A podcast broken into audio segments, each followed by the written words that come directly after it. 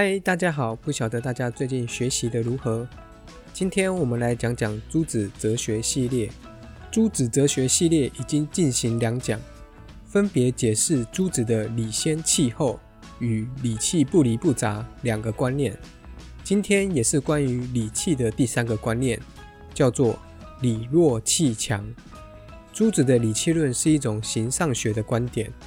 我们将理先气后看成是本体论。可以将理气不离不杂看成是宇宙论，而今天要讲的理弱气强，则是属于哪一种的呢？基本上依然可以属于宇宙论，但更正确的说，应该是由形上学的观点逐渐过渡到伦理学的观点。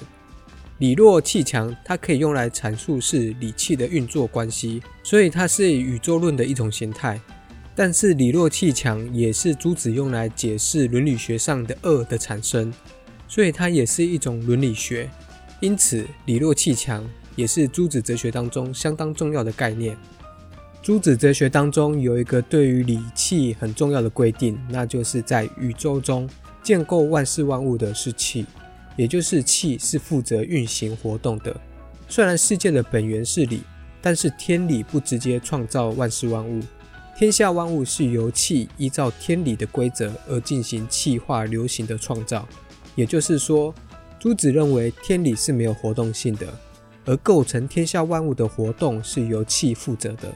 当然，这一点在学术界当中还是有争议的。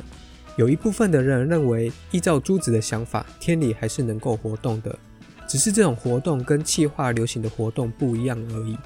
关于这一点深入的讨论，我们之后也会再开一讲说明。由于朱子认为天理没有活动性。所以在宇宙中的表现上来看，理和气就有明显的强弱的差异。这个差异就是理弱气强的观念。而朱子也是以此观念去说明为什么世界上会有恶。在哲学学门的分类上来看，有关善恶讨论是被分在所谓的伦理学。伦理学专门探讨什么样的行为是善的，或者怎样才叫做善，这叫做规范伦理学。还有一种是专门探讨善是什么，恶是什么，这个叫做后设伦理学。儒学的重点也是在伦理学，但严格来讲，不是西方意义下的伦理学，而是东方意义下的伦理学。因为无论是规范伦理学还是后设伦理学，他们都是从思考上去分析道德善，但至于我们生活中如何做到道德，这就不是哲学思考的范围。西方哲学将如何做到道德这件事情寄托在教育和宗教上。当然，近几年来，西方还有所谓的应用伦理学，这是在探讨堕胎、安乐死、复制人、人工智能的议题。但有的哲学家可能会认为，应用伦理学不是属于哲学的一部分，这也是有争议的。但是在东方哲学思想当中，人要如何与自己、与他人、与天地相处？它是一套完整的系统，比较没有像西方分得那么仔细，甚至到分支出去的情况。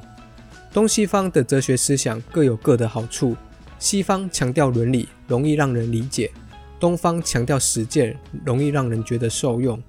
我们说回来，朱子的理弱气强，朱子是怎么用理弱气强去说明恶的呢？